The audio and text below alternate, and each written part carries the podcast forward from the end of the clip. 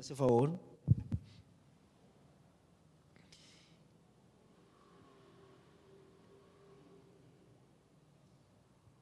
En el capítulo 1, a partir del versículo 6, el mensaje de hoy tiene un título, ¿verdad? Que tal vez lo vean ustedes ahí en la pantalla. Jesús sube al cielo. Jesús sube al cielo. Jesús estaba en el cielo. Jesús vino a la tierra. Pero Jesús se regresó al cielo. Y Jesús vendrá de nuevo a la tierra. Esto es importante, pero hoy vamos a descubrir lo, lo más glorioso para nosotros, la importancia que tiene el saber y el leer en la Biblia que Jesús subió al cielo. Hay una relación importante de entenderlo. Acompáñenme para entrar a la lectura directo, por favor. A partir del versículo número 6, ¿está conmigo? Dice, voy a leer para usted, ahí está en la pantalla, por si alguno no tiene una Biblia en sus manos, lo tiene aquí en la pantalla. Entonces los que se habían reunido le preguntaron diciendo, Señor, ¿restaurarás el reino a Israel en este tiempo? Y les dijo, no os toca a vosotros saber los tiempos o las sazones que el Padre puso en su sola potestad, pero recibiréis poder cuando haya venido sobre vosotros el Espíritu Santo y me seréis testigos en Jerusalén, en toda Judea, en Samaria y hasta lo último de la tierra. Y habiendo dicho estas cosas, viéndolo ellos, fue alzado y le recibió una nube que le ocultó en sus ojos. Y estando ellos con los ojos puestos en el cielo, entre tanto que él se iba, he aquí se pusieron junto a ellos dos varones con vestiduras blancas, los cuales también les dijeron, varones galileos, ¿por qué estáis mirando al cielo? Este mismo Jesús que ha sido tomado de vosotros al cielo, así vendrá como le habéis visto ir al cielo. Vamos a orar. Padre, te damos las gracias porque nos permites leer este pasaje de la Escritura. Oramos para que tu Espíritu Santo nos hable, nos enseñe tu palabra, Señor. Oramos para que tu Espíritu Santo nos instruya, nos aliente, nos edifique, pero también si es necesario nos exhorte a través de tu palabra. Señor, te entregamos nuestra voluntad para oír tu palabra y entregamos, Señor, nuestro corazón para que atesores en él para que grabes en él tu palabra, Señor. Gracias por cada uno de mis hermanos que estamos listos para oír tu palabra y estamos listos para ser transformados por tu palabra. Estamos listos para ser cambiados por tu palabra, porque tu palabra cambia las circunstancias de un ser humano en la tierra, Señor. Porque tu palabra, Señor, cambió la circunstancia de aquel siervo que fue presentado por un centurión. Él dijo, tan solo di la palabra y mi siervo sanará. Y tú hablaste tu palabra y las circunstancias de adversidad, de enfermedad, de dolor, de muerte cambiaron cuando tú hablaste tu palabra. Cuando tú hablas tu palabra, las circunstancias de la humanidad cambian, Señor.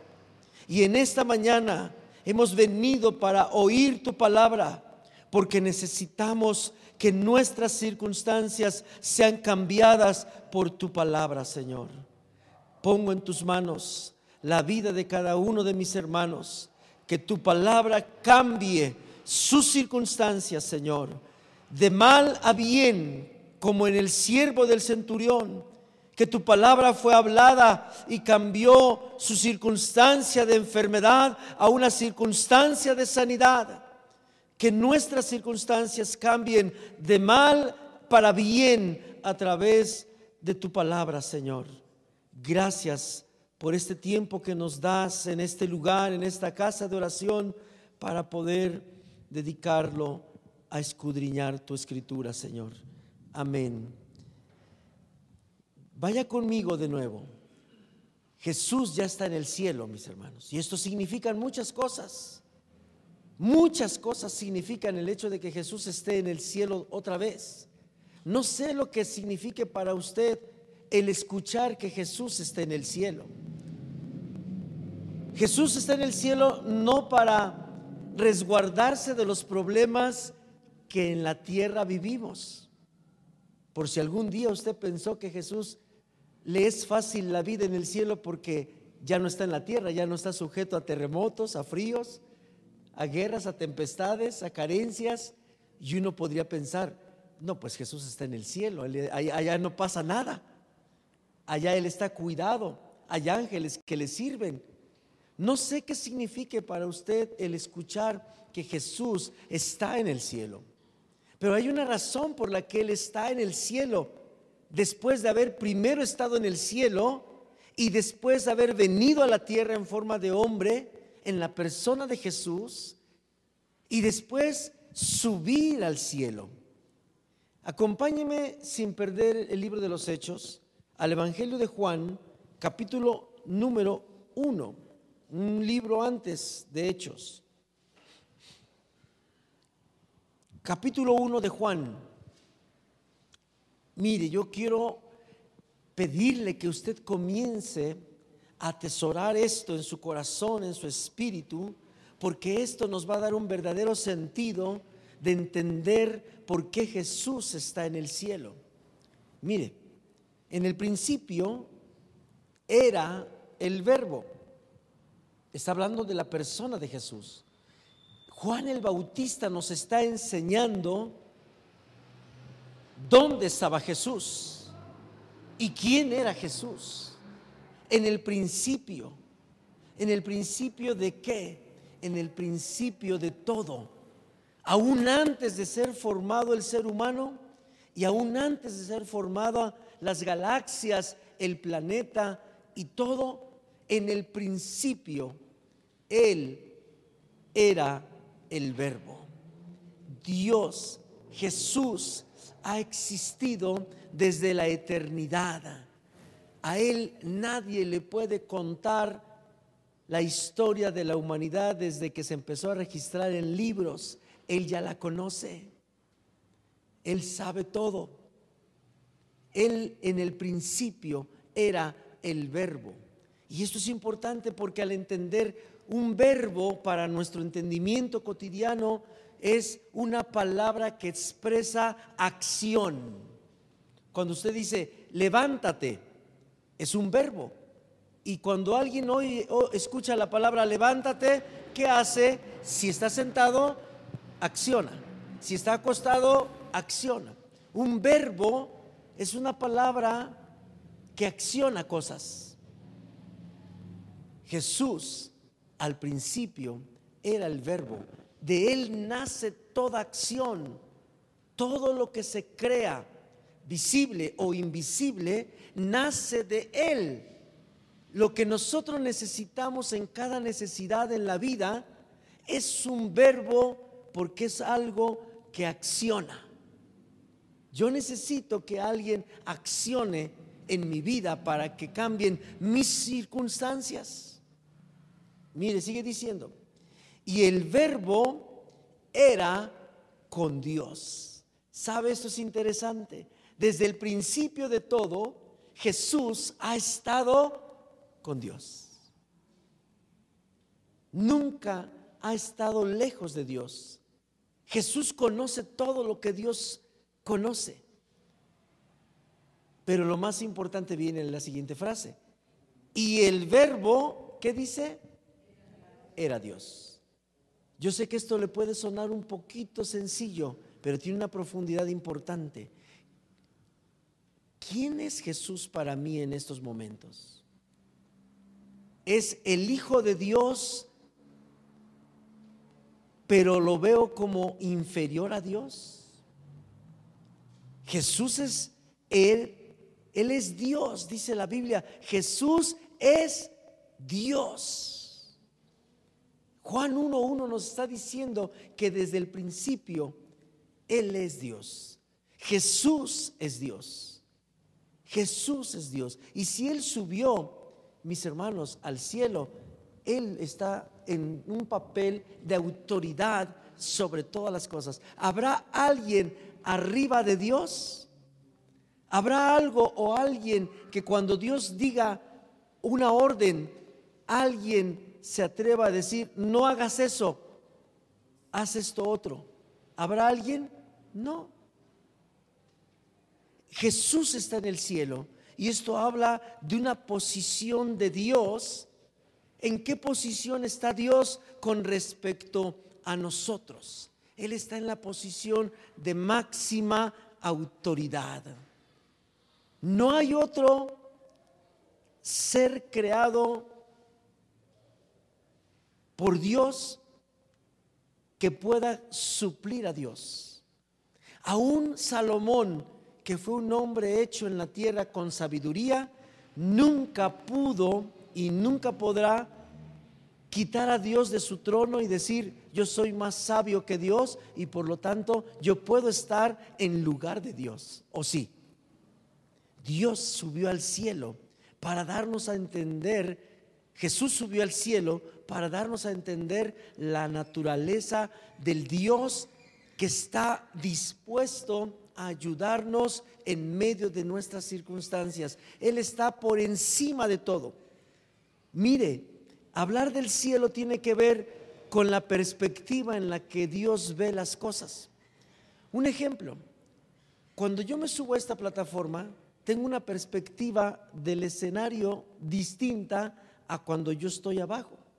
En primera estoy chaparro. Y estoy, al estar chaparrito, ¿qué cree que me pasa? Solamente alcanzo a ver hasta donde mi vista puede.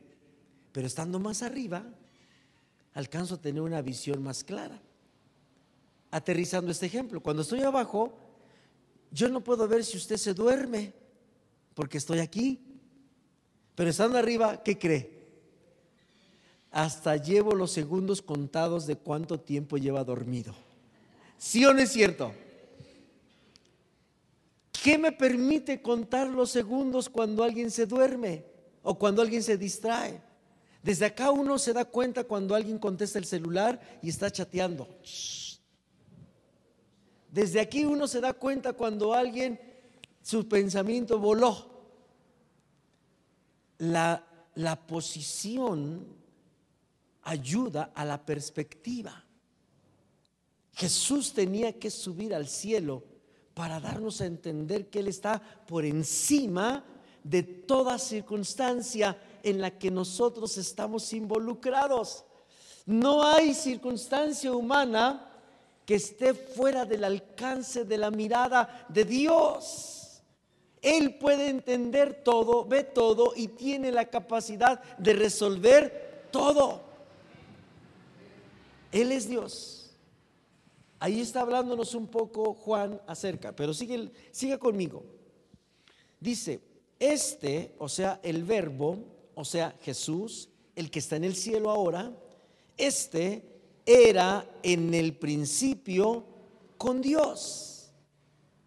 Siempre ha estado Dios, Jesús y el Espíritu Santo juntos, porque tenemos a un Dios manifestado en tres personas para que entendamos cómo funciona el reino, cómo funciona Dios. No porque, se, no porque sean tres personas, pero es importante entender esto. Ahora vamos a esta parte más profunda.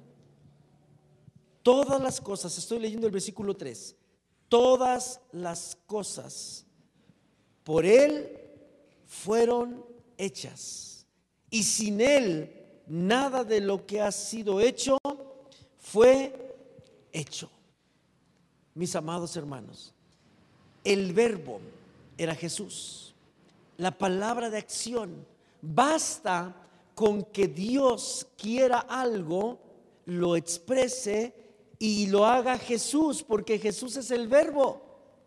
Por eso es que Él vino a la tierra, porque el deseo de Dios era restaurar la comunicación y la comunión entre la humanidad y Dios. ¿Y quién lo hizo? Jesús, el verbo.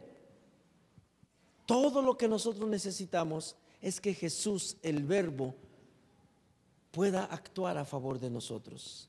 Si Jesús dice algo, Dios lo va a respaldar y Dios no va a decir, no, Jesús, lo que tú estás diciendo yo no lo puedo hacer. El Padre respalda lo que Jesús decide hacer. Jesús está en el cielo. Y ahorita vamos a estudiar un poquito de Hebreos para entender otro poco en relación a por qué está en el cielo. Para mí es importante que usted sepa por qué Jesús está en el cielo, por qué el libro de los hechos manifiesta que Jesús está en el cielo, porque quiero llegar a un punto de los más importantes en este, en este mensaje. Ok, regreso al libro de Juan. Todas las cosas por Él fueron hechas, y sin Él nada de lo que ha sido hecho fue hecho. Dios, a través de la persona de Jesús, tiene la capacidad de hacer cualquier cosa. Eche un vistazo a la creación, cómo Dios formó la creación, los seis días que Dios utilizó para hacer todos los aspectos de la creación. La mayoría lo hemos escuchado. Quiere decir que entonces en la persona de Jesús todo es posible. Absolutamente todo es posible. Lo que la Biblia nos está diciendo que era necesario que Jesús regresara al cielo para que la humanidad pudiéramos entender que en Jesucristo, es decir, poniendo nuestra fe en el autor y consumador de la fe, que es Jesús, todo es posible. Pero lo más importante es entender también que todo es posible en Cristo y fuera de Él nada es posible. Si Jesús no es posible de hacer algo que yo necesito, entonces nadie puede hacerlo. Esto lo hablo ¿por qué? Porque la Biblia nos lleva a poner nuestra fe solamente en Jesucristo. Si Él no puede hacer nada, nadie lo podrá hacer. Pero noticias, Él sí puede hacer todo, todo. El cuatro, en él estaba la vida y la vida era la luz de los hombres. La luz, dice, en las tinieblas resplandece y las tinieblas no prevalecieron contra él. Oh, qué poderoso es esto. La vida estaba, dice aquí, en él estaba la vida y la vida era la luz de los hombres. Oh, mis amados, no son las cosas externas. Jesús no solo tiene poder para las cosas externas, como puede ser un problema financiero, como puede ser una casa, como puede ser un problema legal, como puede ser cualquier cosa exterior del ser humano. Hay una estadística donde se compara las circunstancias en las que un ser humano atraviesa y el 90% de las circunstancias que una persona atraviesa o que vive a lo largo de su vida son externas. No tiene zapatos, no tiene agua, ¿verdad? No tiene casa, no tiene eh, un seguro este, médico, eh, no tiene calcetas, se le rompen los calcetines. ¿A alguno se le ha roto algún calcetín? Sí, A mí muchos.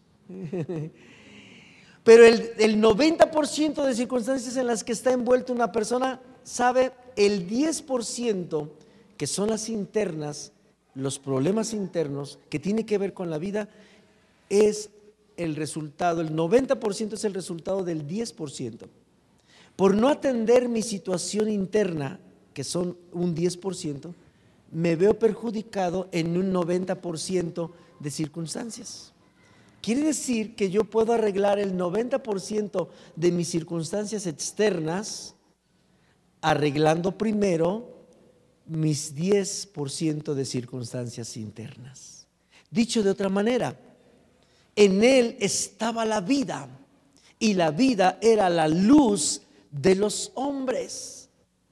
Mis amados hermanos, Jesús es la luz, la que alumbra, la que abre el entendimiento, la que me hace entender. ¿Sabe? Una persona puede estar circulando 40 años cómo resolver un problema y no poderlo resolver. Porque no hay luz, no hay entendimiento en la persona para resolver la circunstancia. Pero cuando viene la vida, cuando viene Jesús, alumbra mi entendimiento y mire, en un instante viene la revelación de lo que debo hacer en un problema. ¿Qué quiere decir todo esto? Que Jesús está en el cielo para darnos a entender que Él es la luz de la vida. Él puede darnos entendimiento.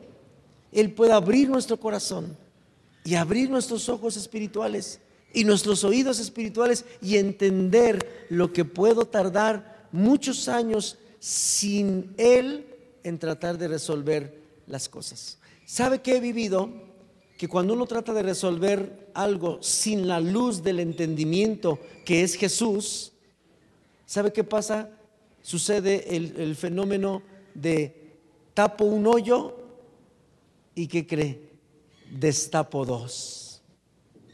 Trato de resolver algo y según yo lo resuelvo y aquí está ya, ¿no? Tapado el problema.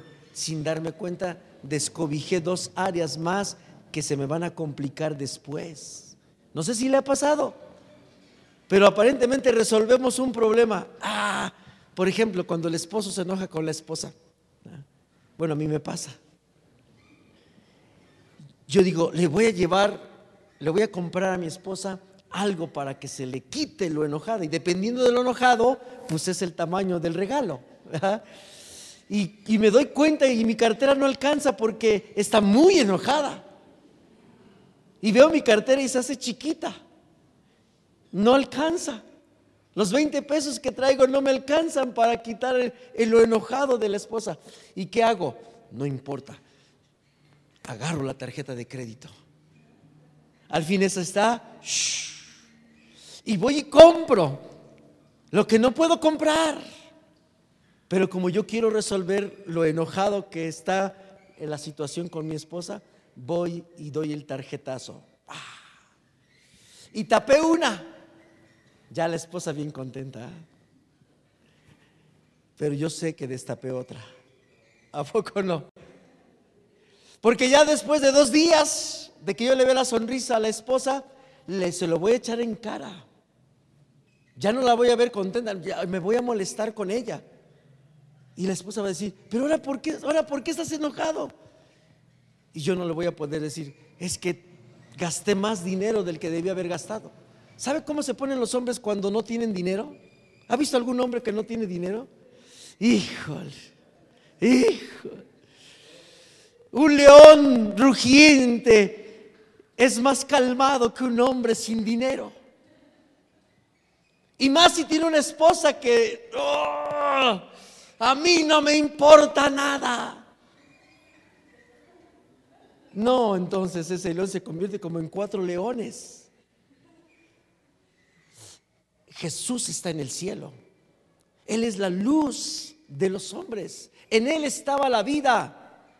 Yo necesito a Jesús en el cielo para que Él sea la luz en mi vida. Para que me enseñe a vislumbrar.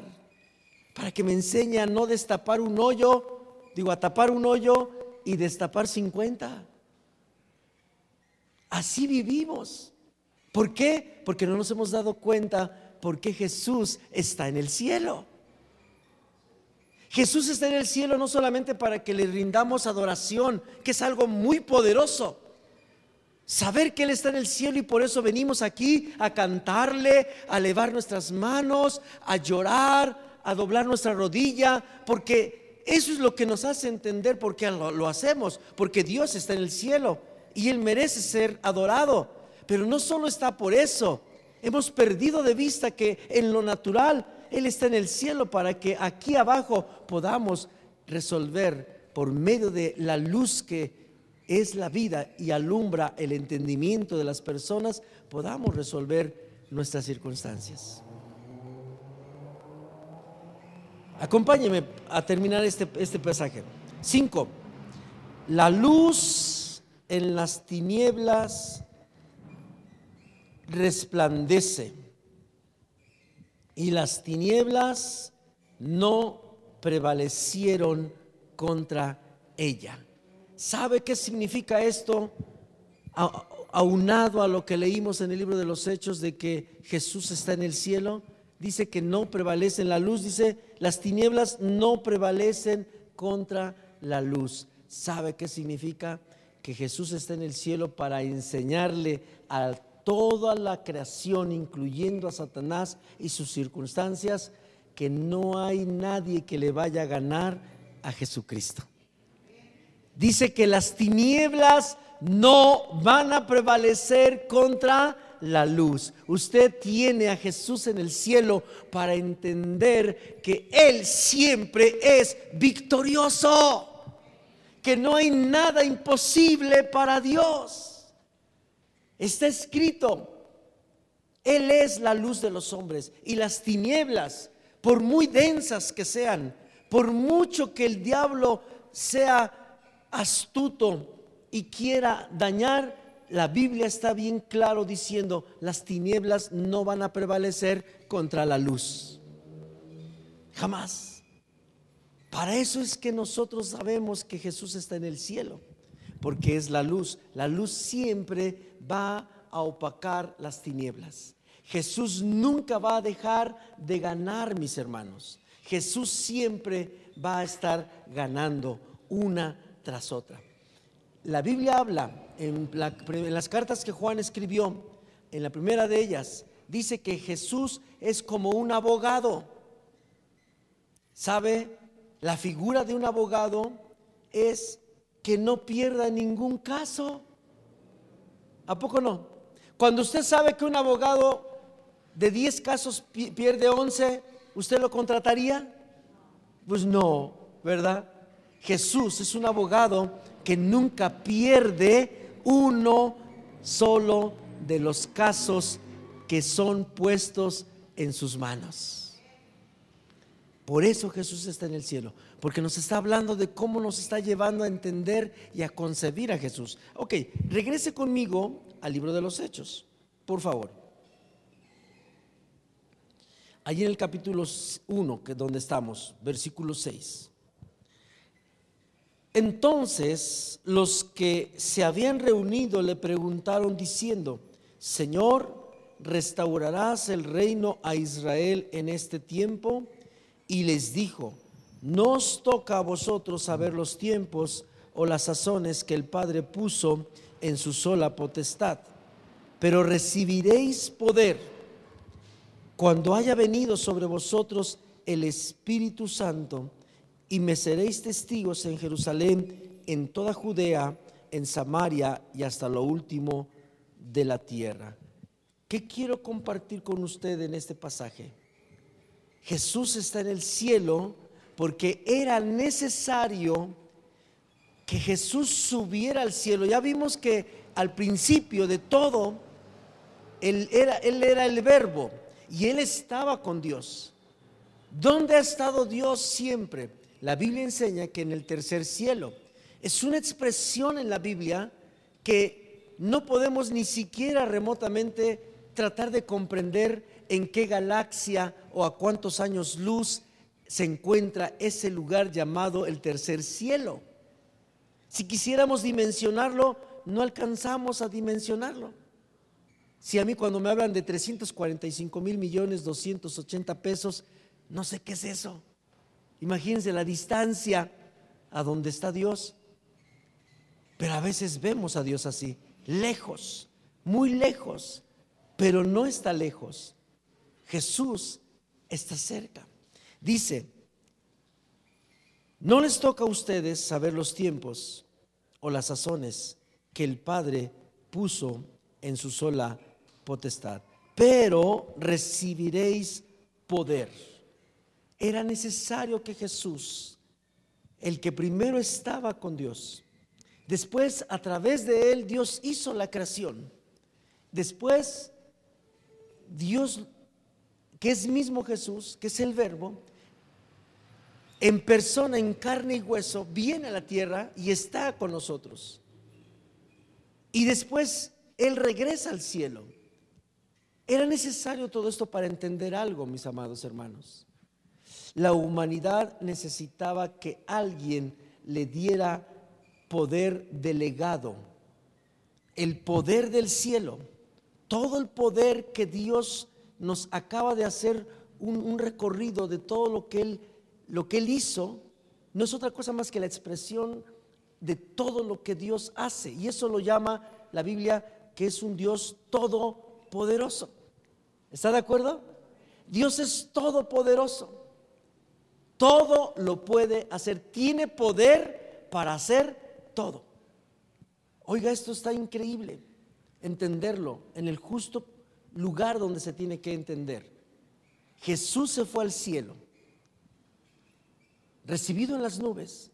¿Y para qué? Para que nosotros recibiéramos el poder de Dios a través del Espíritu Santo.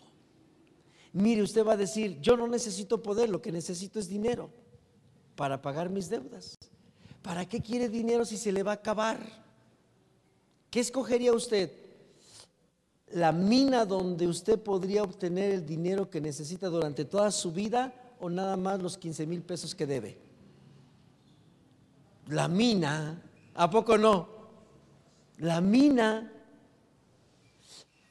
Dios estructuró esto de esta manera. Jesús subió al cielo para recibir poder, los que nos quedamos en la tierra, por medio del Espíritu Santo.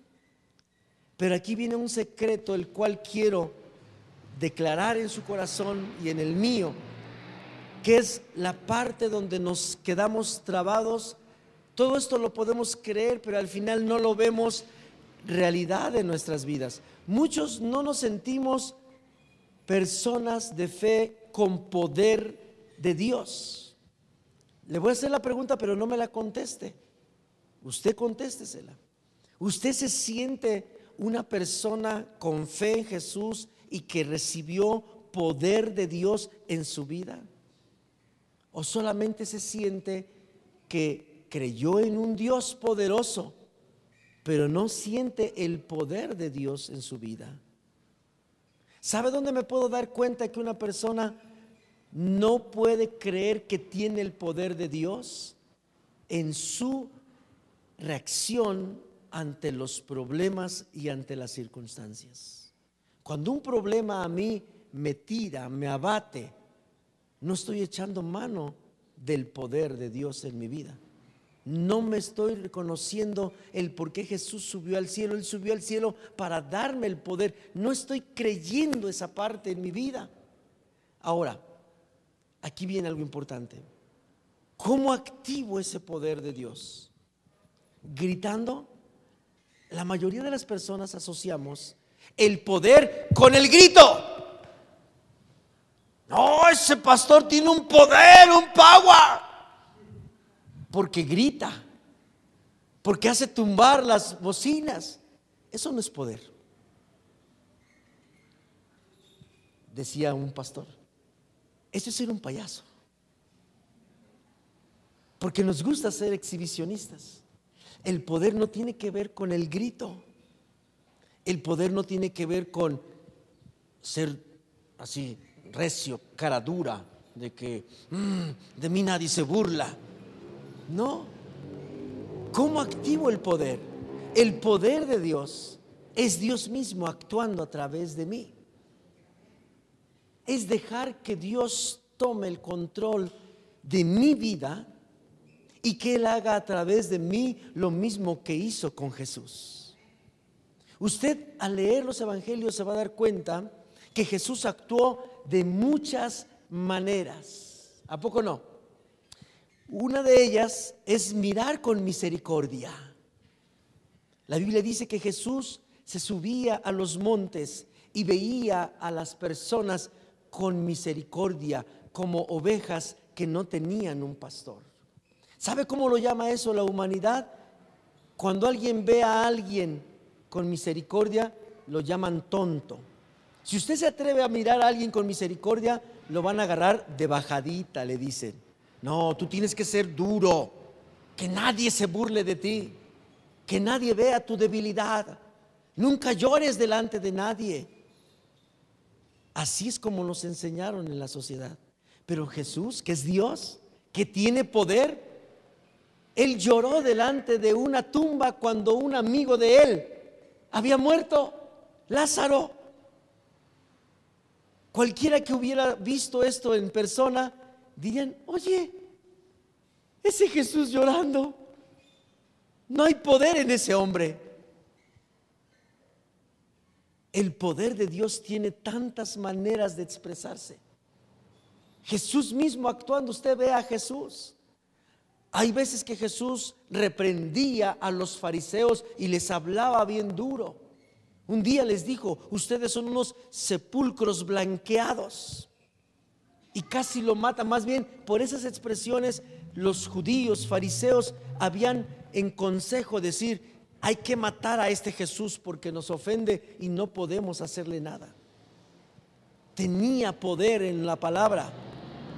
Un día Nicodemo, cuando él intentó, según algunas historias, sacar el, demonio o los demonios que había en Magdalena, la mujer que era pecadora, y no lo logró.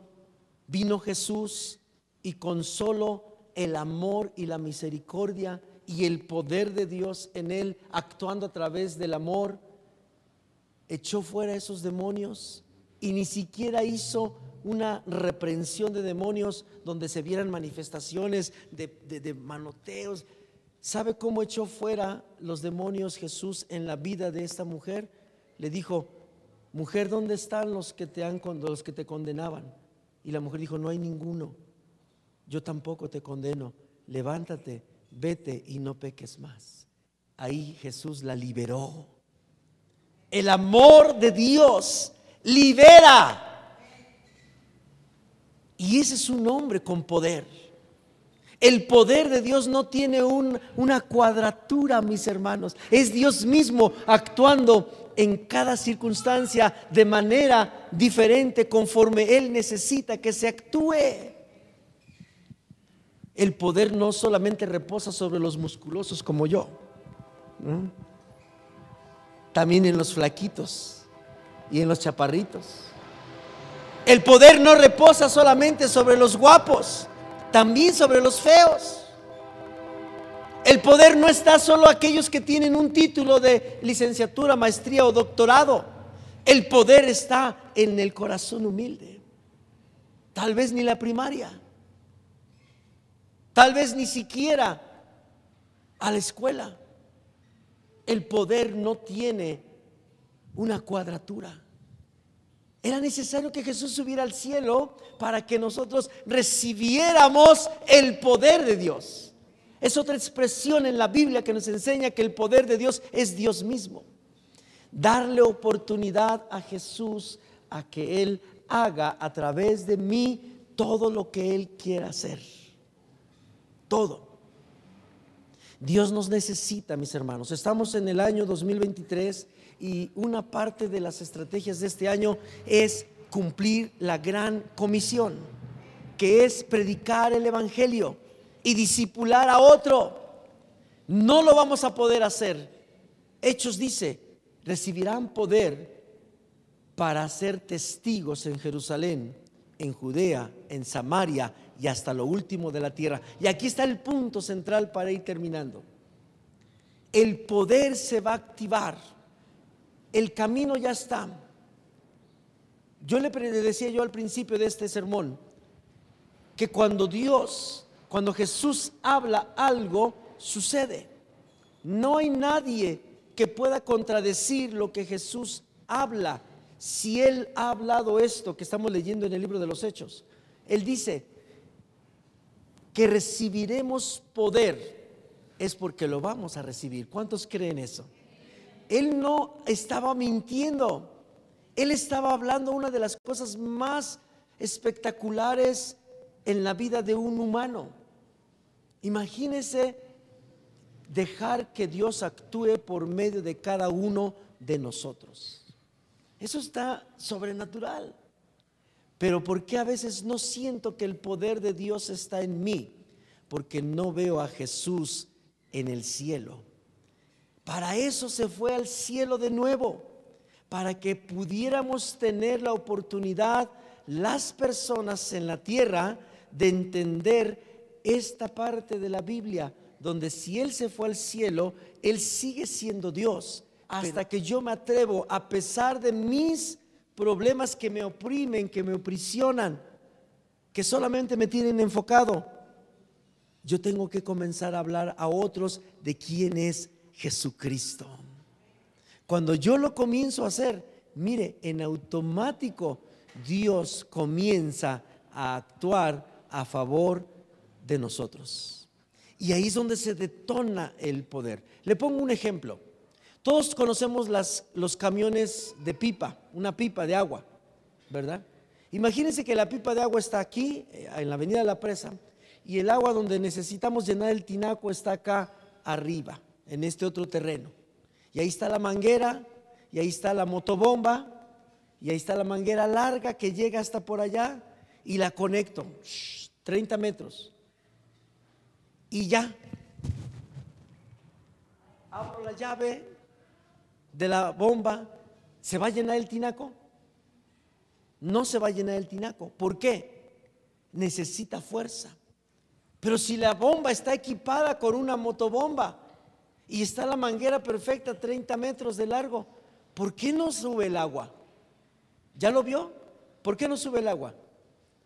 Porque la motobomba no está encendida. Cuando yo enciendo la motobomba, que es el pedacito de, lazo que está ahí a la orilla, y le hago así, el motor soy así como... No prende a la primera. Le tengo que echar otra con más fuerza y hasta que prende. Y entonces comienza la motobomba y, y, empieza a escucharse el ruido de cómo se encendió la motobomba. Y entonces cuando la motobomba se encendió, el agua comienza a fluir, el poder comienza a fluir.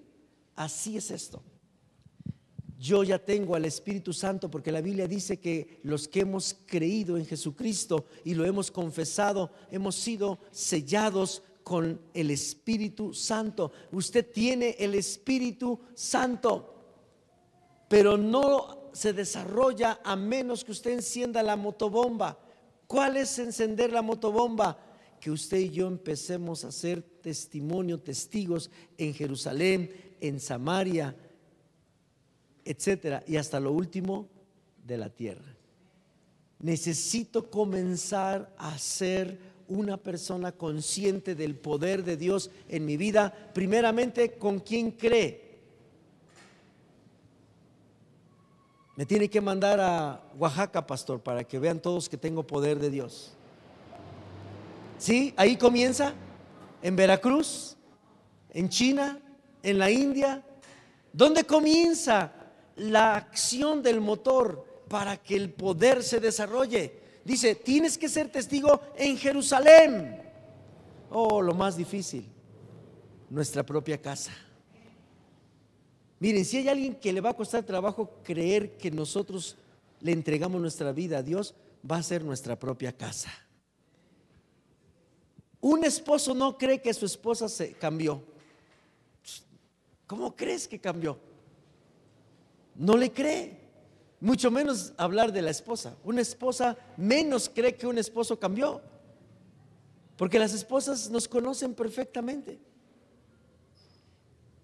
En Jerusalén necesito comenzar a ser una persona que desate el poder de Dios, que actúe como Jesús mismo, pero adentro de mi casa. Mire, a muchos nos gusta ser candiles de la calle y oscuridades de nuestra casa. Necesitamos trabajar adentro, primero en casa, que en casa nos vean realmente convertidos, obedientes. Si usted era una persona desobediente y nunca iba por las tortillas, no espera que lo manden. Usted mismo diga, yo voy por las tortillas. Y todo el mundo se va a quedar así como diciendo, ¿tú? ¿A las tortillas? Si nunca quieres ir a las tortillas, estás accionando el poder del Espíritu que recibiste cuando Cristo vino. Yo sé que suena como absurdo y tonto. Haga la prueba y después platicamos. A partir de hoy vaya por las tortillas siempre y verá cómo usted empezará a hacer testimonio en Jerusalén.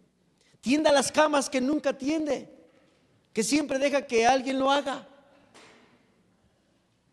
Tienda las camas y hágalo bien, como si estuviera en el ejército. Va a ver si no comienza a fluir el poder de Dios. Lave los trastes. Oh, increíble. Eso tiene una acción doble. Quedan limpios, ¿verdad? Y no sabe el poder de Dios que comienza a actuar. Empiece usted a hacer cambios adentro de su Jerusalén. Llegue a su casa. No baile la manzanilla por allá y llegue ya hasta como a las 11 y 12 de la noche hasta que todo el mundo está dormido. Llegue a su casa, enfrente a los leones que hay ahí. Eso va a desatar el poder. Ser testimonio. Ser testimonio es decir, yo ya creí en Cristo y mi prioridad van a ser los de mi casa. Mire la última porque ya se me está acabando el tiempo. Oiga a los de su casa.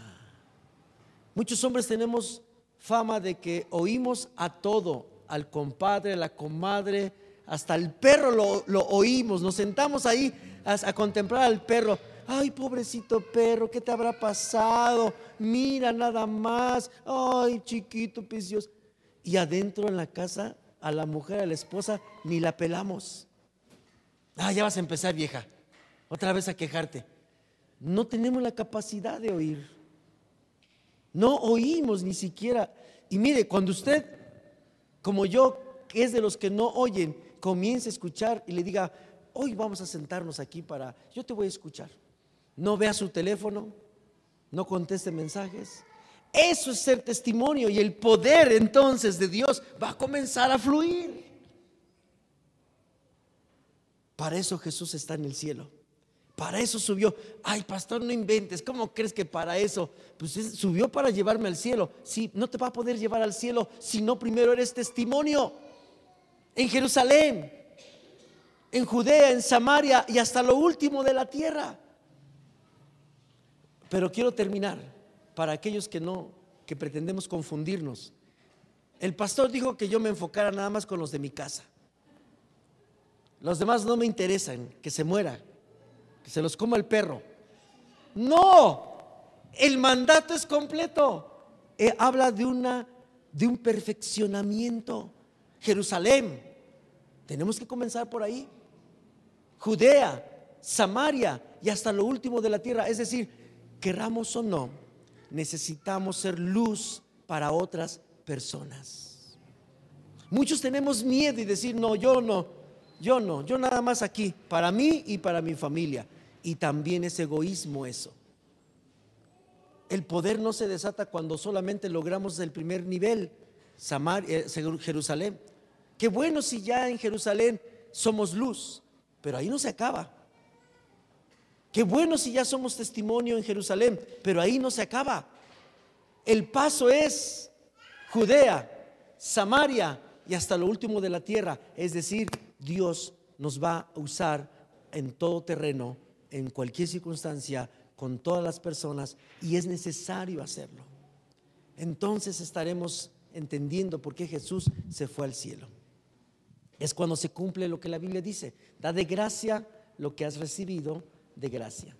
Mis amados hermanos, yo quiero invitarle que podamos terminar este tiempo de este mensaje. No sé si lo confundí, hay tantos conceptos y tantas cosas que quiero transmitirle que de repente siento que me confundo.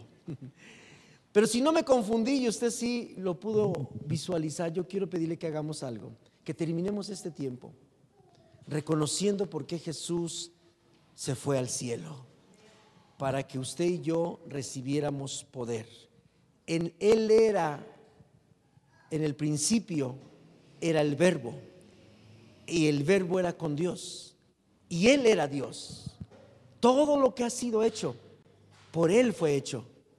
Necesitamos que Dios desde arriba, en su autoridad, hable y diga. Y entonces las tinieblas no van a resplandecer contra la luz, no van a prevalecer contra la luz. Necesitamos convertirnos en luz, mis hermanos. Necesitamos entender el concepto cuando Jesús dijo, recibirán poder, pero es para que sean testigos. Y si usted siente que no tiene poder, necesita accionar la motobomba de su vida, empezando a hacer testimonio en su Jerusalén, en su casa, con su familia, con las personas que vive de manera inmediata. Y cuando ya le den aprobación y usted sepa que ya está ejerciendo ahí, Dios lo va a poner a otro nivel y va a poder ayudar a otras personas. Y después de eso Dios lo va a poner en otro nivel, ayudar a otras personas. Mire, el último es cuando ya Dios lo mande a la India, y a las naciones lo va a mandar, pero primero nos capacita aquí. Por eso Jesús está en el cielo. ¿A cuánto les gustaría honrar el hecho de que Jesús está en el cielo, mis hermanos?